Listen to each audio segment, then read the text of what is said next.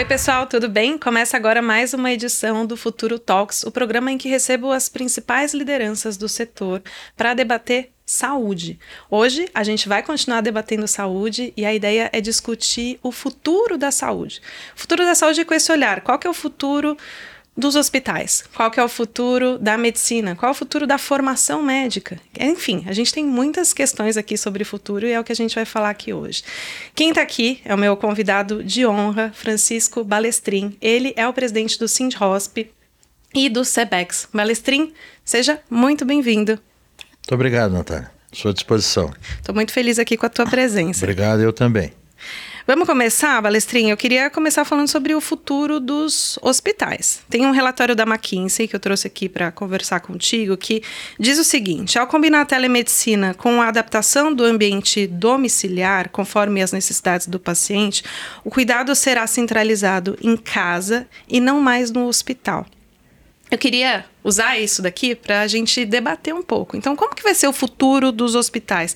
Eles vão ser menores? Eles vão ter uma participação menor ali na vida das pessoas do que eles têm hoje? Natália, esses estudos eles são feitos desde 2013 e 2014. É, existem também alguns outros estudos que vão até em direção a isso aí que a McKinsey de alguma forma colocou, mas eu acho que a gente tem que posicionar e adequar para as nossas realidades. E eu digo nossas realidades porque o Brasil não é uma realidade só.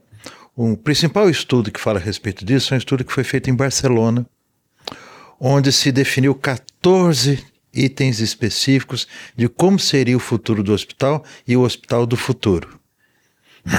Então, entre outras coisas, se coloca realmente que desse, nesse mundo de saúde digital, é claro que você vai ter esses, esses instrumentais todos, no sentido de que você possa aumentar o acesso do cidadão, sem que necessariamente ele precise se dirigir e se direcionar às instituições de saúde. Mais do que isso, você tem outros aspectos que têm a ver com o fato de que ele não precisa ser atendido em instituições que são instituições de referências. Essas instituições de referência serão hubs onde esses hubs eles terão ligados a eles um conjunto grande de outras instituições de menor complexidade.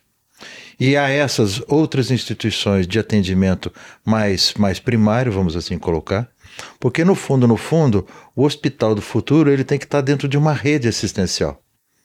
Será impossível você encontrar instituições como nós temos hoje no nosso país, por exemplo, onde você tem uma, onde você tem uma instituição absolutamente isolada.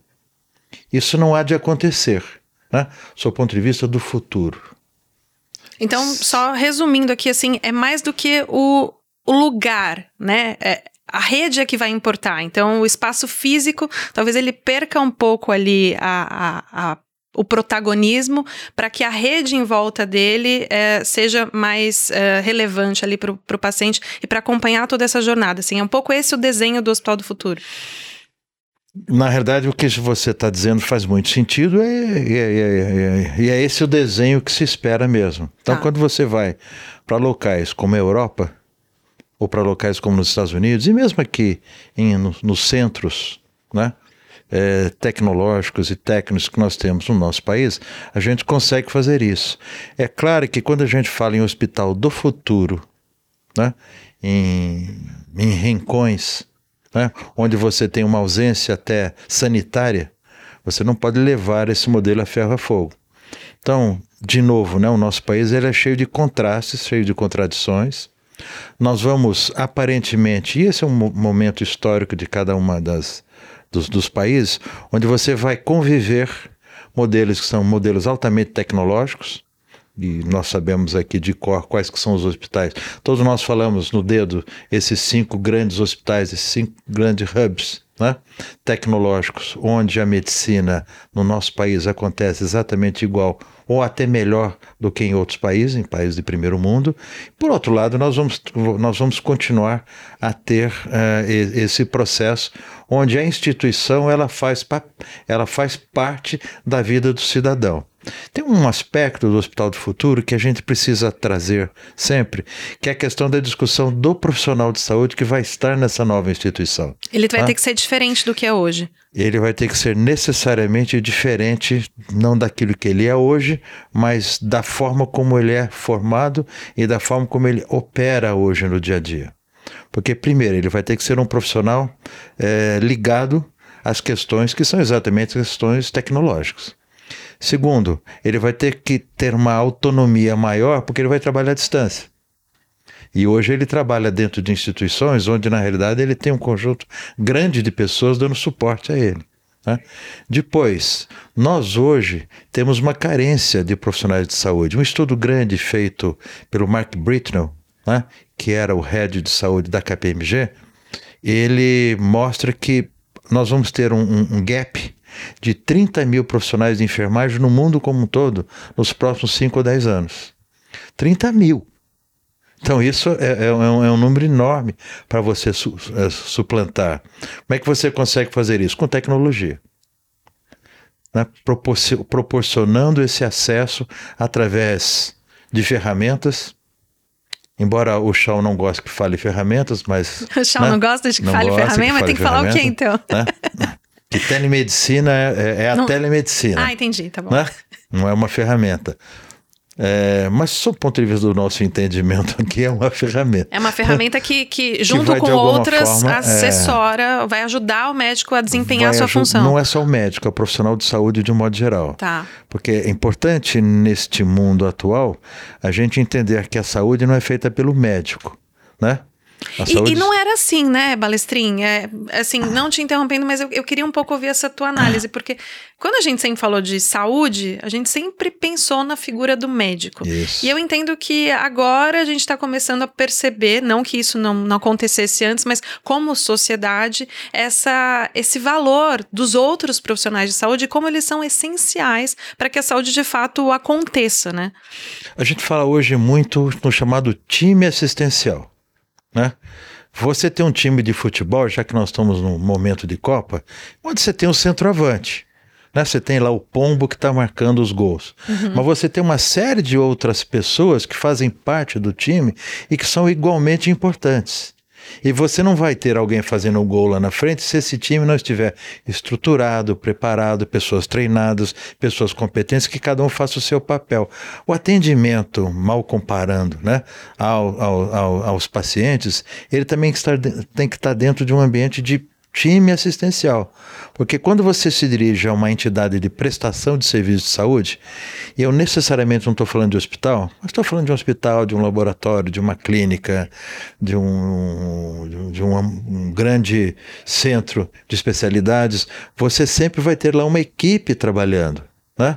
Muitas vezes você vai ter a, a, a intervenção do médico no momento onde isso é mais crucial até porque ele tem a formação para fazer essas intervenções. Mas não significa que ele deva fazer outras intervenções que sejam mais focadas, por exemplo, na saúde. Né? O médico hoje ele trabalha muito em cima da doença. Nós precisamos, e eu já tive a oportunidade de conversar isso com você, de atuar em cima do chamado time da saúde. Então, os novos hospitais, eles vão fazer parte exatamente disso. Essas redes são redes de saúde nos quais os hospitais eles estão inseridos. E por que, que eles estão inseridos? Porque muito daquilo que é importante no hospital, desenvolvimento, desculpa, eh, que é importante numa rede existencial, desenvolvimento tecnológico, formação de recursos humanos, desenvolvimento de, de, de, de, de inovações, eles acontecem dentro dos hospitais, porque são os hospitais que são os locos mais adequados para que isso aconteça, porque é lá que tem concentração de recursos humanos, é lá que estão os melhores salários, é lá que de alguma forma as pessoas estão, estão concentradas, focados dentro de, de, desse, de, dessa percepção. Inclusive, eu estou me referindo a processos assistenciais. Então você vai criar esses processos assistenciais que vão ser utilizados pelas redes dentro das instituições hospitalares. Então, é, por isso que quando você fala em rede, antigamente se falava muito na, na, na, na, na, chamada rede hospitalocêntrica. Uhum. Que, que, era... que no fundo, no fundo, tinha mais a ver com uma, uma ambiência ideológica entre aqueles que frequentavam o mundo do sanitarismo e aqueles que frequentavam o mundo da, da, da assistência direta, né? que acabou. Né? Acabou porque se percebeu que a saúde ela não, ela não é propriedade de uma ou de outra visão. A saúde, e eu já tive a oportunidade de falar isso para você, é um, é, um, é, um, é um percurso horizontal, né? que começa na promoção, vai para a prevenção, vai para assistência direta, que é quando você de alguma forma não obtém sucesso nem na promoção nem na prevenção, que é quando a doença aparece, e por último você tem a chamada recuperação, né? e a reabilitação, que são aquelas pessoas que já saíram do hospital e que precisam de algum grau de reabilitação. Né? Inclusive, hoje também se coloca dentro desse, de, desse mesmo ambiente de horizontalização tudo aquilo que você faz de atenção e de atendimento paliativo aos, aos clientes. Então, a saúde ela tem que necessariamente ter essa percepção. Então, o profissional de saúde também tem que mudar e o médico ele com certeza cada vez mais vai, vai aprender a trabalhar dentro do time assistencial. Agora, pensando nesse contexto de time que você trouxe e que é uma tendência que a gente tem visto acontecer é, dentro né, dos serviços de saúde, os hospitais, os planos de saúde, está todo mundo olhando um pouco para esse, esse caminho de time, né? O paciente, a sociedade, está disposto a mudar um pouco essa mentalidade para aceitar ser atendido ou ser acompanhado por um time, porque a gente sempre teve muito essa. E foi de acordo com a nossa cultura e como a nossa saúde foi formada, de, de querer escolher o nosso médico, de estar tá com uma dor de cabeça. Tem gente que vai atrás já direto do neurologista. Então, até então, foi assim que funcionou. É, o que, que precisa ser feito? E aí a pergunta é do ponto de vista de quem fala sobre saúde, né? Como você, é uma autoridade de saúde, o que, que quem fala sobre saúde pode fazer para talvez motivar as pessoas ou ensinar para as pessoas que esse é o novo caminho e que esse talvez seja o caminho mais sustentável, pensando no ponto de vista de saúde? Tá bom, então vamos fazer um parênteses em relação à nossa conversa de hospital do futuro, futuro de hospital, e vamos falar um pouquinho sobre o passado, já que você está me remetendo ao passado, né? Mas não vamos também num passado tão longínquo. Vamos no nosso passado, dos nossos mil dias de pandemia. Né? Uhum. Né? Mil dias de pandemia, uma série de coisas aconteceram. É, o que é que aconteceu inicialmente quando nós começamos com a pandemia? Inicialmente aconteceu que nós nos, nos demos conta de que as pequenas tecnologias eram tão ou mais importantes que as grandes tecnologias. Estou me referindo ao uso de máscara. Estou ah. me referindo à lavagem de mãos. Estou me referindo ao uso, de, ao, ao uso de álcool. E assim sucessivamente. Pequenas tecnologias. Pequenas, pequenas coisas que nós passamos a reviver. Como você bem falou, antigamente o nosso sonho foi quem é o meu ginecologista, quem é o meu ortopedista, quem é o meu urologista. Vem, vem cá, quem que é o seu cardiologista? Sim, né? era assim, era assim. Isso, E tem né? muita gente que ainda faz ah, não, isso, não, né? Não. Acho que majoritariamente é. ainda é assim. Né? Eu estou tentando ver, assim, essa, essa, esta percepção. Tá. Segunda percepção foi que a gente viu que existia, assim, um certo grau de solidariedade entre os cidadãos. Mais do que solidariedade, uma interdependência. Isso gerou, entre outras coisas, uma curiosidade em relação à saúde. Porque até então, a curiosidade das pessoas meramente era o câncer, a doença mais grave, que gerava exatamente essas, essas, essas preocupações de ter o seu especialista. Mas a gente também começou a valorizar um infectologista, passamos a valorizar todo o time, de alguma forma, de, de pessoas que de alguma forma é, se interpunham nesta, neste atendimento, vocês se lembram, né? Eu não estou falando nenhuma novidade, o que, que acontecia há mil, novecentos, setecentos dias atrás, né? Eu já estou... Ou seja, filas, tragédias, o papel da enfermagem, Sim. Né? Então, Maravilhoso. E de, dos outros profissionais Sim. de saúde, que são os profissionais do suporte, ou seja, o time assistencial, ele começou a se valorizar exatamente nesse atendimento, que é esse atendimento de massa. Mas veja, é, é, também o cidadão ele passou de alguma forma a, a, a, ter assim uma percepção de que saúde era uma coisa importante para ele. Não só no período, eu vou usar aqui um, no, no período onde você discute eleitoralmente as questões no nosso país, mas também naquilo que tinha a ver com o dia a dia. Né? Por que, que eu nunca aprendi na escola, os meus filhos aprenderam na escola a questão de saúde? Isso é uma questão que a gente tem que se perguntar. O fato de não conhecer saúde enquanto um tema educacional, infelizmente faz com que a gente tenha essa visão, quase que essa visão de WhatsApp, né, que agora é o grande é o grande elemento de formação, é o grande elemento de fonte de consulta das pessoas. Deve ser visto com preocupação, né? Mas que sim. Claro, né? A gente viu que nós passamos aí nesse. Cheio de fake news, né? né?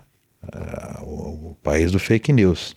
Acho que o mundo virou, né? Sim. Mas aqui para nós, a, a, a, digamos assim, os resultados foram mais deletérios, né?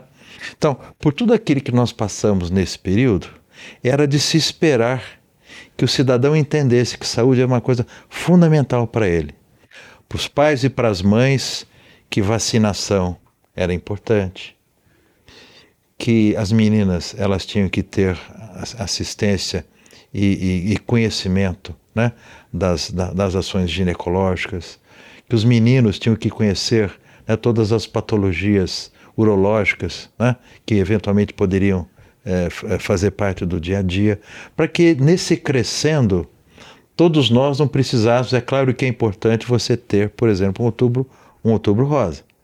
Sim. Né? Mas isso não significa que a nossa sociedade ela, ela, ela entenda isso só de tempos em tempos. Né? Quer dizer, só se faz mamografia então em outubro. Ou só se faz, é, ou só se tem preocupação urológica em novembro. Né? Esse não é um aspecto que seria esperado numa sociedade que tem conhecimento. Então, o que eu estou dizendo para você é que nós perd... eu achei que nesses mil dias nós íamos ter um estímulo da cidadania em relação à discussão de saúde. Todo mundo assistia os programas da a Globo, a Globo News, teve uma Globo cobertura, News, uma né? cobertura enorme, todo mundo falando, etc, etc tal. Mas no fundo, no fundo, eu não sei se você percebeu, e aí eu vou fazer uma, uma crítica en passant, nós passamos 90 dias de campanha política e com alguns debates políticos sem que o tema saúde tenha voltado à baila. Não se discutiu saúde, a única coisa que se discutiu foi a compra de vacinas, que isso não tenha nada, né? E se essa compra de vacinas foi bem ou mal encaminhada. Mas isso não é discutir saúde. Você está dizendo nesse momento pós-eleitoral, Balestrin? Estou dizendo no pré-eleitoral. Ah, no pré-eleitoral. Porque se você não faz essas discussões antes, no pós-eleitoral, elas já que o resultado já aconteceu, elas elas elas deixa acontecer. Elas vão, vão, provavelmente acontecer na medida daquilo que elas possam ser importantes, né? E como saúde não é o tema, ele é o tema número um de preocupação das pessoas, mas não é o tema número um de atuação da, da, das políticas públicas, né? Por que você me pergunta isso? Não sei te dizer. Certa feita eu perguntei para um político profissional o que, que dava mais trabalho para ele, saúde ou, ou educação? Falou, educação. Educação mais trabalho? Mais trabalho político para ele, ele, do que saúde. Eu estava certo que ele me responder saúde e ia ficar todo orgulhoso, Sim. todo, né? Todo inchado. Eu falei, não, o maior problema para nós é, é educação. Eu falei, mas por quê, pai? Ele falou, porque quando as pessoas ficam doentes, e aí já vem a primeira percepção de novo das pessoas. Saúde só existe quando alguém fica doente. Aí que vira preocupação. Antes não é preocupação. Né? Já que você falou que desses movimentos todos que está se tendo hoje, principalmente na medicina privada, e a gente volta para aí já já, você vê que a preocupação ainda é a doença. Só que a doença, da forma como a gente vê hoje no dia a dia, é uma questão individual. Você fica doente, eu fico doente. Né? Israel, que está aqui com a gente, fica doente. Espero que ninguém fique. Mas quando fica, quem, quem sofre o dano é o dano individual. Porque assim vê a sociedade. No máximo, um filho vai visitar. Mas assim, você está no hospital, alguém está cuidando de você. Quando você fala de educação, o menino ele precisa ir para a creche, ele precisa ir para uma escola próxima da região onde ele mora, ele precisa ter a vaga garantida. E se isso não acontece, isso é um dano coletivo para a família. Porque a mãe não pode trabalhar, porque tem que ficar tomando conta do menino. O avô fica preocupado. Ah, o pai, às vezes, tem que faltar do, do trabalho para poder levar a criança na escola ou ficar porque a creche não está funcionando. Então, esta preocupação é, uma, é um dano é um dano né? social, assim, a, a, na, na, educação tem uma visão maior do, do, do, custo social, enquanto da saúde isso ainda não está tão claro, é isso? É um custo individual. É o um custo individual, né? entendi. Então, é, para surpresa minha, eu achei que saúde fosse tão... Mas isso só mostra que saúde não é não tem esta, esta repercussão que nós achamos que tem. Muitas vezes a gente. Porque a gente só fala disso. A né? gente só fala disso, só diz isso, só estuda isso. Então a gente acha que o mundo gira ao redor da saúde. Eu acho, você Sim, acha eu também agora, acho. Né? Mas no fundo, no fundo, o que acontece é que a sociedade, os políticos, os gestores, não acham isso. E o né? que a gente tem que fazer para eles acharem? É começar uma nova geração, né? De pessoas que passem a entender saúde como uma questão do dia a dia delas. Né? É, é como você. É, é o que faziam, por exemplo, os padres jesuítas, quando eles queriam mudar a, a filosofia das famílias indígenas que estavam aqui. Eles pegavam os curumins as jovens crianças e para elas ensinavam a escrever, ensinavam preceitos religiosos, preceitos de higiene, etc. Quando iam para a família, levavam isso. E teoricamente se esperava que esta geração já tivesse preparada para isso e que eles tivessem alguma influência em casa. Se os nossos filhos, de alguma forma, né? nossos netos, nossos filhos, já tivessem tido uma formação de entendimento do que é saúde, não depois da formação da formação universitária, mas antes, na escola. Né? A saúde devia ser ensinado desta forma. Aliás, quando eu estava na NAP, a gente tentou fazer um projeto. É, é, é, bem, é bem, interessante, se você hum. me der tempo de falar. Assim. Em 2006, o Brasil perdeu miseravelmente a Copa do Mundo. É tudo a Copa está aqui no nosso pano é, de fundo, eu né? sempre digo que o Brasil vive de quatro em quatro anos e as pessoas, as, as gerações né, ela se lembra das Copas. Então, por exemplo, hoje quando eu falo em algum lugar que a gente vai ter um problema né, de mudança populacional, porque a nossa, a nossa pirâmide populacional ela vai mudar, a gente vai ter mais pessoas de 60, 65 anos do que jovens nascendo. Isso vai acontecer daqui a quatro Copas do Mundo que é, que é a medida das pessoas. Gostei. E é mais quatro, fácil de pensar. E quatro Copas do Mundo foi a última que nós ganhamos em 2002. Né? Sim. Então, é ao mesmo tempo. E todo mundo se lembra do Ronaldinho, todo mundo se lembra do Rivaldo, todo mundo se lembra da festa. Ou seja, não está tão longe assim, né? Não está tão longe, a gente não consegue dimensionar isso. Mas voltando ao assunto que eu estava... Do projeto em da 2006 a gente perdeu. E aí falou, nossa, o que está acontecendo? Daí eu fui conversar com o pessoal da CBF. Falei, a gente tem como ajudar? Falei, a gente queria fazer a mesma coisa que fizeram na Alemanha. Hum. Ah, os jovens, meninos e meninas alemães, a mais tenra idade, começaram a participar de projetos organizados pela Federação Alemã, chamada Bundesliga, né? que é o projeto o quê? Educacional. As crianças gostam de futebol, querem aprender futebol, mas elas vão ter que estudar, elas vão ter que ter condições de saúde adequadas, elas vão ter condições de alimentação adequadas. Então eles monta montaram clusters de formação de jovens que para aprender futebol eles tinham que ter todas essas outras condições. E a gente ia entrar exatamente com o aspecto hospitalar de saúde. Conversamos com várias instituições ligadas à NAP na época, em diferentes estados brasileiros. E nesses estados onde a CBF fosse montar uma é, academia de futebol, tanto menino quanto a menina, né, porque hoje o esporte é um esporte é, multigênero, né, você teria exatamente eles estudando na escola, então teriam que ter um boletim adequado, tendo uma condição de alimentação adequada e tendo uma condição de saúde adequada. A gente já estava fazendo um programa de saúde, né? A menina exatamente para aprender a mais tenra ideia todos os problemas que ela poderia enfrentar, né? não só problemas do ponto de vista de saúde, do ponto de vista de, de vacinação, essas coisas, os garotos também. Né? Isso avançou? Isso logo depois, para quem assistir aquele filme lá, FIFA, da, da Do... que está na Netflix, Netflix? Uhum. vai ver que a hora que era um projeto que estava avançando, foi legal, mas aí todo mundo foi preso. Ah, tá. Né? Aí o projeto parou. Tá. Né? Mas assim, esta semente está aí. De repente, se você que quiser criar uma geração de novos e valorosos brasileiros e brasileiras, de repente a gente tem, tem sempre caminhos para fazer isso. Né? Eu queria voltar um pouco, eu, eu gostei muito desse seu olhar, assim, que você falou, ah, eu vou voltar um pouco aqui porque a gente está falando de Hospital do Futuro, agora vamos falar de time.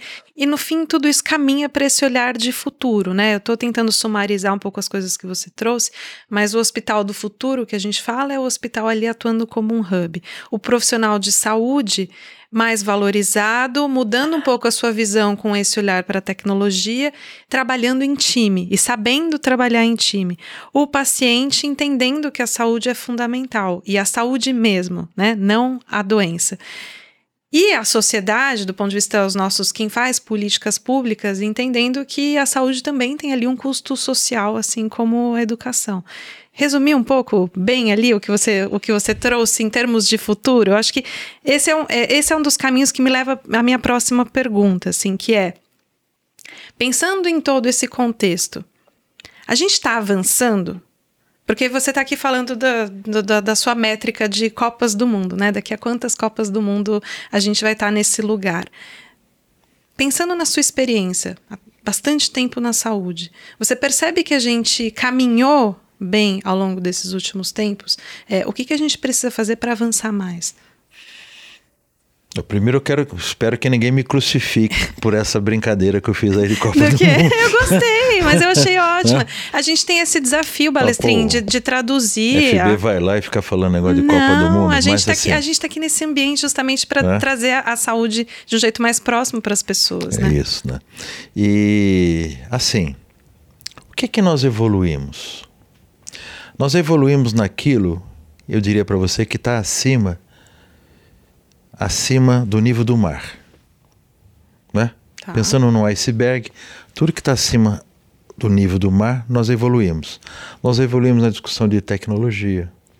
Nós evoluímos muito e bastante na, na, na, na discussão do mercado privado de saúde enquanto um evento econômico financeiro que o é industrial que o é de uma forma muito positiva, a ponto de que hoje nós temos um mercado de capitais que sustenta esse, esse tipo de, de, de visão. Né? Nós, nós avançamos na, na, no desenho de profissionalização deste mercado. Nós avançamos bastante na formação de profissionais médicos e de outras especialidades, de outras visões, né? equiparados a, a, a qualquer outro local. Nós temos boas universidades. E por outro lado, abaixo desse nível, nós temos exatamente tudo isso ao contrário. Nós temos um conjunto, uma pletora de faculdades de medicina, formando profissionais, nem sempre, não por culpa deles, mas por culpa da própria estrutura que é colocada à disposição. O que é que se espera de um profissional de saúde, de um profissional médico? que ele tenha não só uma formação técnica, como ele também tem uma formação um pouco mais holística, né? A visão da sociedade, a visão da empatia, a visão da, da compaixão, do entendimento. Né? Eu acho que nós perdemos bastante nesse último período por conta daquilo que acabou gerando, eu diria para você assim, uma certa não profissionalização da formação, mas de uma certa de um certo encarar da estrutura de formação médica das, de faculdade de medicina, onde ela se transformou numa formação como outra qualquer. Me desculpe, eu sou médico. E eu não gostaria que o profissional médico fosse formado como outro, outro profissional qualquer. Porque eu posso ter um filho que seja atendido por alguém. Eu posso ser atendido por alguém, você pode. Cada um de nós que está aqui pode. Então, você quando espera encontrar um profissional, né, médico, você está esperando encontrar alguém que vá, em primeiro lugar, lhe dar guarida, que vai ter um, um entendimento seu. Né? E hoje, da forma como esta formação está acontecendo, ela de alguma forma tem muitos gaps. Todos esses que eu falei, mas eu diria para você que o principal é exatamente o gap onde o profissional médico ele perdeu a sua competência técnica e tecnológica. Assim, eu não estou criticando o profissional médico do modo geral, mas eu estou dizendo que na formação ele está perdendo isso. Como, o que é perder a competência técnica e tecnológica? Porque ele a impressão que dá é que ele está muito na tecnologia. Ele está muito na tecnologia, que é a tecnologia uh, armada, né? que é pedir tomografia, ressonância, ultrassom, etc. Ele etc, se resguarda com, né? com o que tem. Tá. Mas assim, as, os, os, instrumentais necessários para ele usar a tecnologia, a interoperabilidade de dados, a inteligência artificial, a capacidade de usar todas essas coisas para chegar a um diagnóstico, né? e ao mesmo tempo conhecer isso, é muito aquém ainda.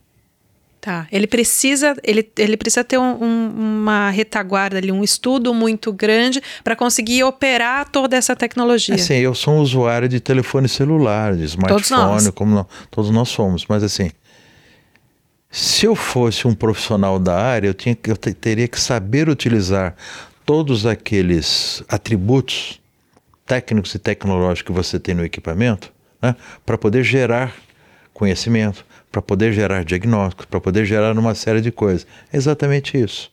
Você tem muita tecnologia à disposição, mas essa tecnologia, às vezes, ela é utilizada de uma forma simplória. E o profissional hoje de saúde e, e, a, e, a, e, a, tecnologia, né, do ponto de vista de saúde digital, é um dos melhores legados que a gente tem desta modernidade toda, ele precisava ter um, um, um olhar diferente para utilizar isso aí. Tecnologia não é pedir exame. Por outro lado, muitas dessas escolas de medicina, eu quero focar um pouquinho nisso, elas não têm aquilo que é fundamental para a formação do médico. Né? Hospitais universitários, professores universitários, conhecimento né, gerado. Nós temos hoje um número quase que assim, inacreditável de faculdades de medicina, mais de 400. Né? Só a Índia tem mais faculdades de medicina do que nós temos. Nós, nós estamos formando algo em torno de 50 mil médicos por ano. E por um lado falam que falta médico, né? Eu sinto que esses médicos, quando faltam, eles faltam naquilo que eu chamei de você de vazios sanitários. Né? E eles, eles faltam é, basicamente pelo fato de que não existem atrativos educacionais, atrativos técnicos, atrativos para que eles possam estar lá. Mas isso se resolve com a tecnologia de novo, que a gente conversou uns, alguns minutos atrás. Né? A grande questão hoje é que você tem uma profusão. Eu me lembro que assim a Organização Mundial de Saúde ela fala assim em um médico para cada mil habitantes. São Paulo tem um médico para cada 200. É como se você fosse no Morumbi, já que a gente está na, na, questão, né? E a cada, a, cada, a cada 200 pessoas uma fosse médica. Então, se você tiver, então, se você tiver lá 200 mil pessoas, você tá tem um número, estádio e né? você pensar então, nisso, tá? Isso, né? É, então, mas sim, isso, isso não tem problema também, desde que esses profissionais, de alguma forma, eles, eles tivessem uma boa formação. Eu não estou nem é, me referindo ao fato de que muitas vezes esses profissionais de má formação acabam atuando de uma forma deletéria no sistema de saúde, seja enquanto profissionais contratados né, no mercado privado, no mercado público. Se eles não tiverem formação e, consequentemente, eles não tiverem opção de mercado, eles vão acabar, de alguma forma, encontrando subempregos, como acontece às vezes na sua área, que é o jornalismo. Né? Sim. É, a grande questão é que nós, profissionais médicos, deveríamos nos preocupar com a formação. pela, com a qualidade do profissional que está do outro lado. Então eu sou daqueles, e eu tenho conversado isso com os nossos colegas médicos, principalmente da Associação Médica Brasileira, da Associação Paulista de Medicina, é que nós precisamos sim, é, de tempos em tempos, checar a qualidade desses profissionais que estão sendo primeiro formados e aqueles que são, já são formados. Eu tenho 40 anos de formar. Nunca depois que eu me formei, ninguém veio. não, tem uma avaliação? Não fiz nenhuma avaliação. E de tigo. O que tem avaliação é só nas universidades, né? Não com o profissional. O que você tem avaliação é a avaliação do MEC. Do, do MEC que faz dos programas de formação. Tá. Né? De todas as faculdades. Então, universidade tal é nível 4 do MEC ou nível 5 do MEC. Né? Mas ela assim, não diz a respeito do médico formado. Por exemplo, isso acontece em todas as outras profissões, mas especificamente a gente está discutindo do médico. Então, o que é importante é que a gente tenha uma avaliação da formação do profissional médico durante a sua escola. Então, a cada dois anos, a cada três anos, ele seja submetido a uma prova e ao final do curso ele tem que ser submetido a uma prova de proficiência para provar que ele aprendeu medicina. Porque senão ele vai sair para o mercado, ele vai poder fazer da ema ou beija-flor, ele vai poder se apresentar para o mercado como cardiologista, neurologista, parteiro, o que ele quiser. A gente está vendo isso acontecendo na prática, né? E aí claro. essas pessoas usando o diploma da medicina para propagar até notícias falsas, né? Tudo isso está acontecendo. Agora, qual que é a dificuldade, então, Balestrin, de, de criar essa, essa análise, né? Essa pesquisa, ou talvez essa, é, essa avaliação anual, ou enfim, periódica que você está propondo? Consenso. Ah, que é o grande problema, né? Sempre, né? Consenso e percepção de que o quanto isso é importante. Porque você tem forças né, que se movimentam nisso. Aqui eu estou te dando uma opinião exclusivamente técnica. Né? Claro. Então, o, tec, o melhor seria fazer isso. Porém, você tem uma série de percepções ou políticas, comerciais, percepções, né? às vezes até técnicas, que, que veem isso de uma forma diferente. Então, e, é, falta o consenso e, na minha opinião, falta alguém, ou uma entidade, ou um grupo, ou um, algo, né? que, que, que capitanie essa discussão. Porque você não, você não ouve essa discussão na sociedade. Não, não escuta. E né? você falando agora, você pensa, bom, é óbvio Mas, que isso deveria acontecer, né? né? Você não ouve essa discussão. A não ser, por enquanto, ainda é, dentro, dos, dentro dos meios acadêmicos, dos meios associativos. Isso existe. as sociedades discussão. médicas estão olhando para isso. As sociedades médicas estão olhando para isso, as entidades médicas estão olhando para isso. As, as, os bons aparelhos formadores de profissionais de saúde estão olhando para isso, né? Mas essa não é uma discussão que ainda existe na sociedade como um todo, né? Mas é isso é, é decorrência exatamente da pergunta que você me fez. Né? É, você estava trazendo isso para mim, né? Que de um lado você viu todos esses avanços acontecendo, mas no outro, exatamente inverso, você está vendo outras coisas acontecendo. Você destacou essa questão da formação profissional. Há também ainda, eu queria te perguntar sobre isso, Blaine, ali no comecinho da nossa conversa você trouxe, né, quando a gente estava falando de hospital de futuro, dessa atuação em, em, em, rede, de que a gente sabe de cabeça os cinco ali hospitais que, que têm toda essa tecnologia e que já fazem e têm esse olhar. Qual que é a dificuldade da gente aproximar essa excelência para o nosso país inteiro, para a gente de fato diminuir essas desigualdades, né? É, o quanto que talvez esse esse olhar do mercado privado pode entrar, por exemplo, no SUS, trazendo, enfim, experiência, trazendo ensinamentos. Como que você vê esse cenário? Eu vejo de uma forma muito positiva. Sempre achei que esse era um dos caminhos, né? É... Tanto é que eu sempre fui a favor das chamadas participações público-privadas, onde as instituições é, públicas elas seriam, elas poderiam ser gerenciadas por instituições privadas. Isso acontece bastante. Não em São Paulo, porque em São Paulo nunca se fez uma participação público-privada. Em São Paulo sempre se fez uma terceirização de gestão, né, através das OS. Por quê? Porque quando você faz uma participação público-privada, você tem uma você, você tem um desenho mais próximo de um e de outro, né? Onde muitas vezes os investimentos eles são investimentos longos, consequentemente quem faz o investimento quer um período maior e tem que ter um compromisso de que esses recursos serão gerados para o pagamento da, da, dessa, dessa chamada PPP. Por exemplo, então vamos supor que o governo de São Paulo fizesse uma PPP com algum hospital é, e chamasse um grupo para ser o investidor e o operador disso. E esse projeto seria um projeto de 100 milhões de reais. Esse recurso seria investido por esse terceiro, por esse grupo, como acontece em outros países do mundo. E fui visitar no Canadá alguns anos atrás exatamente isso, porque era uma época que a gente estava discutindo isso aqui, falando, agora sai, agora sai, agora sai, dentro daquela perspectiva sempre nossa que agora vai, uhum. né? É, esse grupo faz, faz o investimento. Quem define como é o hospital, como é que funciona, quem é que vai ser atendido, como vai ser atendido, quais são os padrões de qualidade. Eu estou resumindo muito. É o Estado, contratante. É o quem desenha como vai ser. Isso, tá. né? É, é, o contratante. Uhum. Ele fala, eu quero assim. E depois ele tem que checar isso, ele tem que regular e tem que checar de tempos em tempos, que você também não né? Você claro. precisa ter isso. Mas esse investimento, ele vai ser feito por este grupo. Eu estou falando grupo, mas pode ser os mais variadas. Pode ser uma universidade, pode ser um hospital sem fins lucrativos, pode ser. Porta. Né? É, só que, como você faz um investimento, você precisa primeiro fazer com que isso tenha uma visão de temporalidade. Não dá para fazer um contrato de dois anos.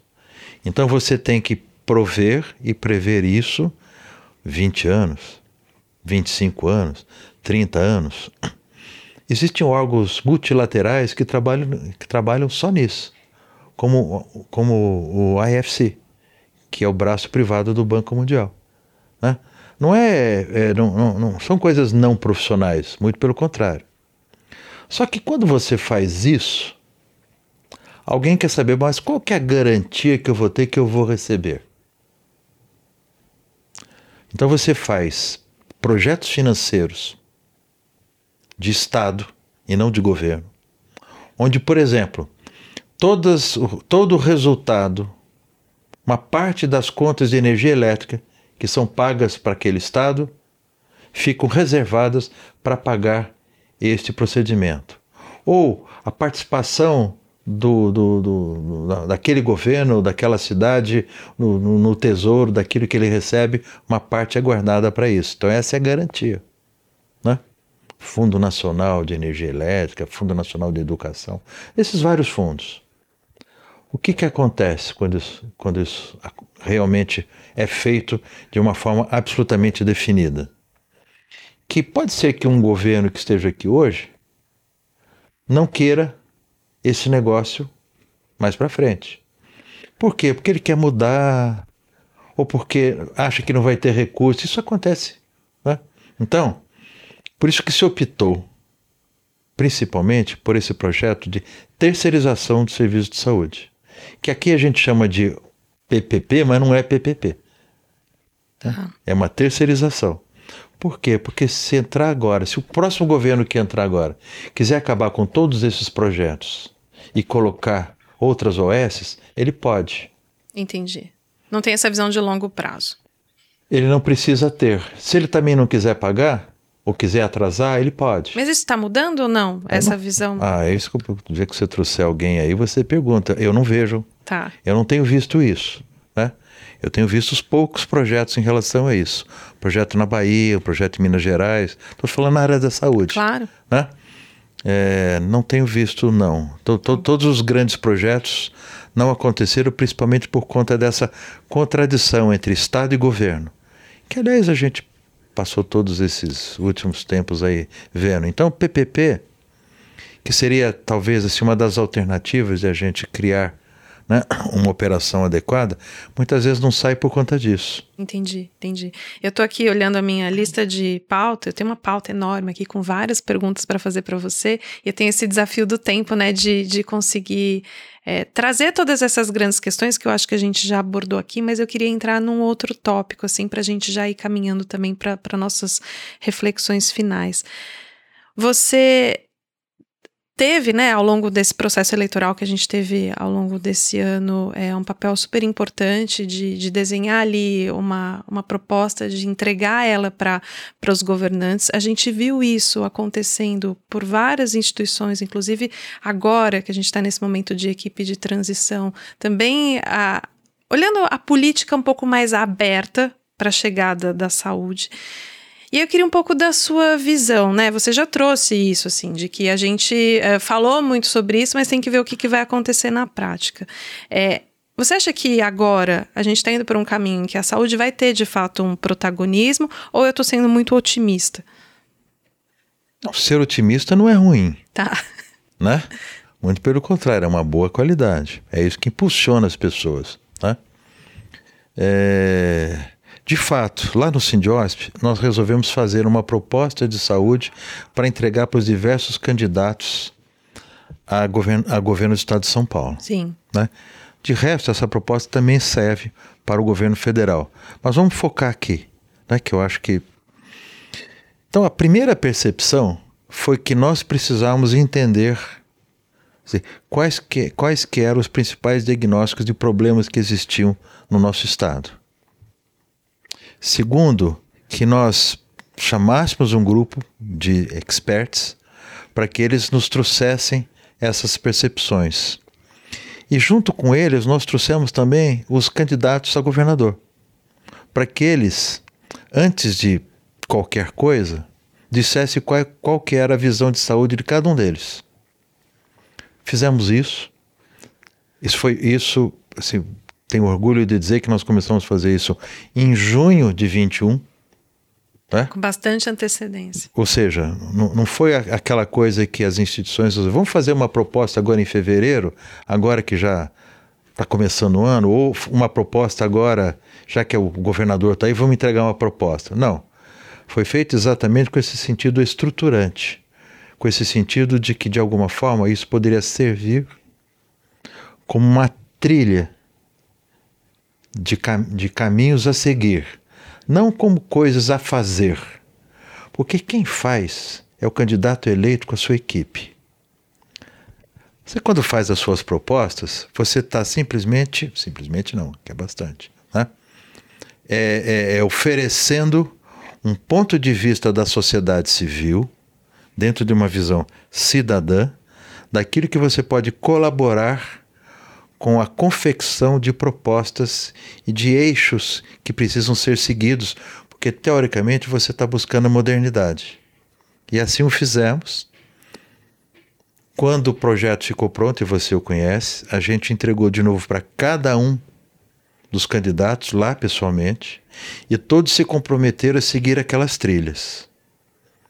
As trilhas não são muito distintas de todas as propostas que foram feitas, porque hoje não há ninguém que não diga que a gente tem que apostar na saúde digital. Nós começamos a nossa conversa com isso. Sim. Né? Então a saúde digital ela é importante por quê?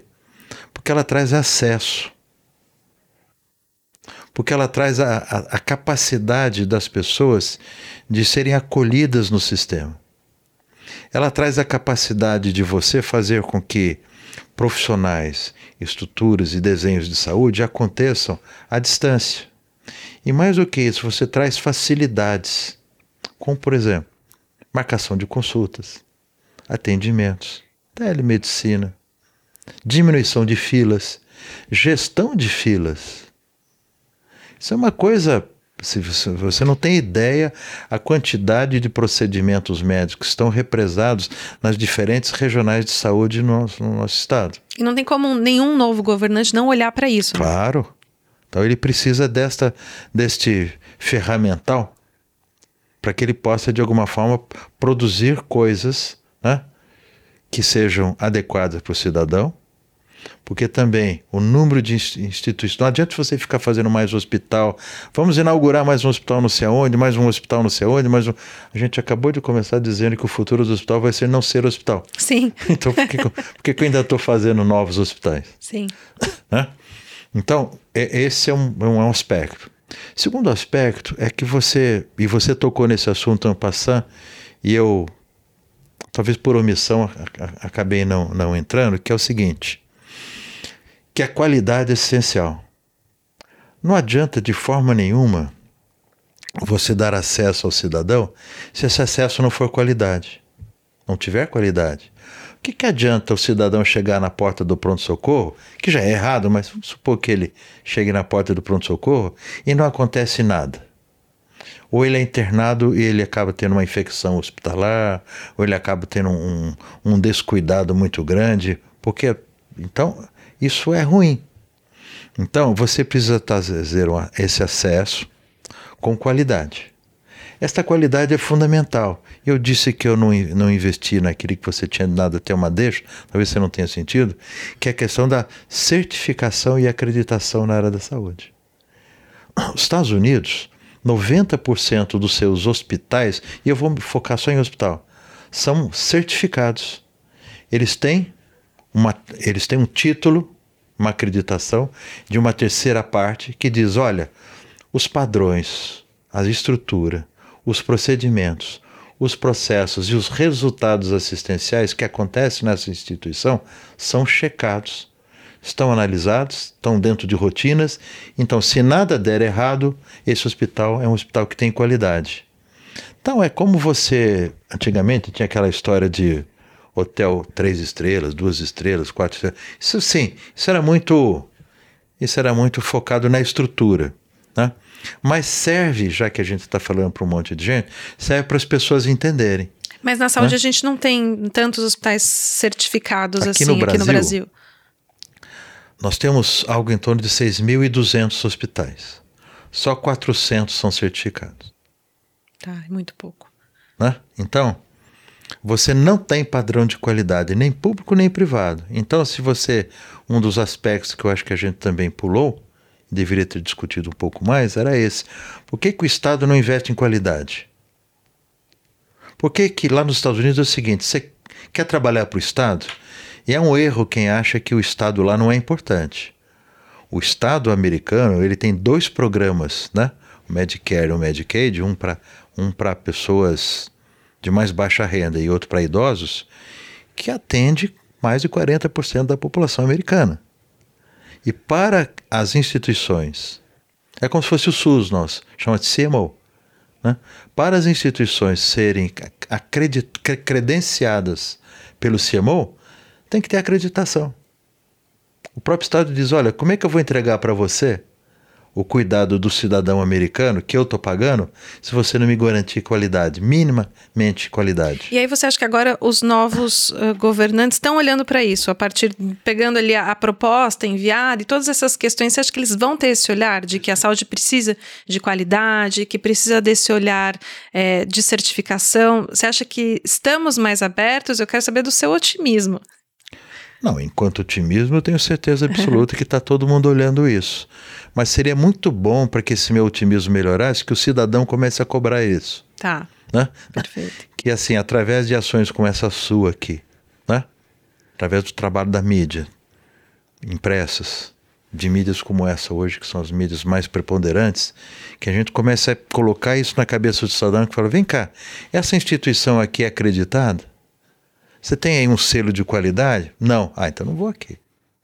Ou, se só tiver aquela, começa a, a, cobrar do secretário de saúde, cobrar do, do, do gestor de saúde, cobrar do, do, do, do dono do plano de saúde. Exato. Vem cá, você não vai colocar instituições de boa qualidade para ser atendido? Então, eu acho que essa é e Balestrinha, eu infelizmente tenho que caminhar para o nosso final aqui, porque eu acho que tem muitas pautas realmente que a gente tinha que fazer até uma parte 2. É, mas eu queria saber uma Balestrinha pergunta. o retorno. A Balestrinha a gente pode fazer. é, e, e a grande questão que eu acho que eu tenho feito aqui para os convidados e que eu queria fazer para você também é quais pautas a gente tem que ficar de olho na saúde em 2023? O que que você acha que, é, como sociedade, aqui pensando que você está fazendo essa provocação, né? Para o que, que a gente vai olhar e o que, que a gente vai ver acontecer na saúde? Uma pauta pública e uma pauta privada, porque acho que nessas horas também a gente precisa diferenciar um pouco. Do ponto de vista de qualidade, o público e o privado são iguais. Sim. Ambos têm que ser cobrados por isso. Do ponto de vista do público, você precisa, é, o cidadão precisa cobrar um encaminhamento mais rápido das, da, das questões de saúde dele. Precisa é, cobrar também de que, de novo, o conceito de saúde é necessariamente diferente do conceito de doença, então ele precisa é, é, assim estar atento ao fato de que a sociedade ela precisa antes de mais nada não ficar doente. Então esse é um aspecto. Esse é um tô, olhar importantíssimo. Eu estou sendo muito genérico aqui. Não, mas é né? ótimo. É, se, terceiro lugar, por incrível que pareça, eu acho que o cidadão ele tem que tem que focar no negócio chamado vacinação. Assim, para mim dói no coração. Nós que já tivemos o melhor programa nacional de imunização, de repente estamos com, com risco de novo de poliomielite, sarampo, que já tivemos, doenças erradicadas. Sim. E que são, é, e que são é, prevenidas através de vacinação. E que os pais, a sociedade não tem se dado conta disso. Muitos deles têm, os, têm se formado através desse desenho de fake news e viraram antivacinas. Isso não faz sentido nenhum. É, assim, é incrível alguém achar que a vacina faz mal. Tem gente que acha, né, que vira bicho, que vira não sei das quantas, mas já faz parte do nosso passado. Espero, né? Então, eu acho que a questão da vacinação, ela, ela, por incrível que pareça. Ela entra como pauta ela, importante. Ela entra como pauta importante para o ano de 2023. E a sociedade tem que cobrar dos governantes, e muitas vezes um olhar um pouco mais moderno, um pouco mais científico, de, de, de, de seitas, de grupos e divisões religiosas, né? Que, que também precisam talvez se iluminar um pouco em relação a isso. Por exemplo, HPV. Sim. Né? Que é uma vacina que está à disposição para meninas, para meninos, e que não faz sentido não tomar.